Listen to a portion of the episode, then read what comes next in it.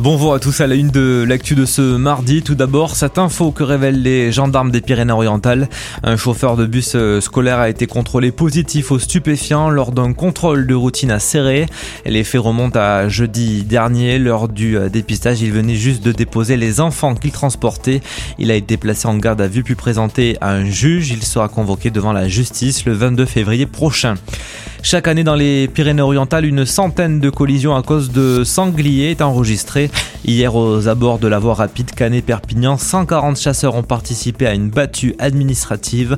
26 sangliers ont été abattus. Le directeur départemental des territoires et de la mer, Xavier Prudon, envisage d'autres battues dans différents secteurs où, je cite, il y a un danger pour les cultures ou la sécurité routière. Sur un an, l'augmentation de la population de sangliers est estimée à 200%. L'axe le plus touché serait celui de la route nationale 116 entre sur-Tête et Le Soleil.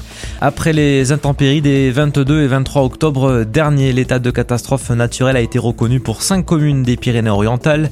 Il s'agit de Canet-en-Roussillon, Cléras, Saint-Genis-des-Fontaines, Saint-Laurent-de-la-Salanque et de Cabestany. Les assurés concernés ont jusqu'au 29 décembre pour effectuer leur déclaration de sinistre. Cette reconnaissance oblige les assureurs à indemniser totalement les victimes sous trois mois maximum.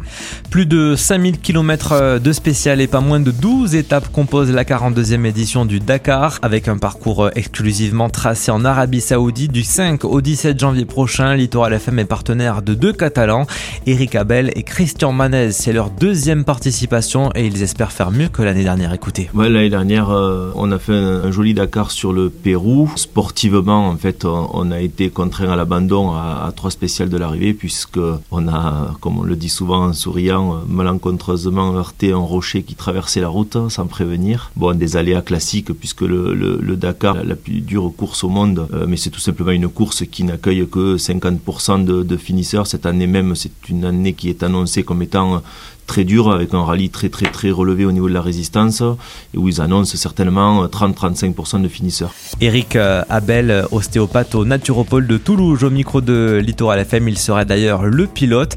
La team Los Amigos parraine plusieurs associations. L'humanitaire, c'est dans nos gènes, témoigne Christian Manez. On a toujours fait de l'humanitaire, même avant la création de l'association et ensuite on s'est structuré en association pour ça. On a toujours fait que de l'humanitaire.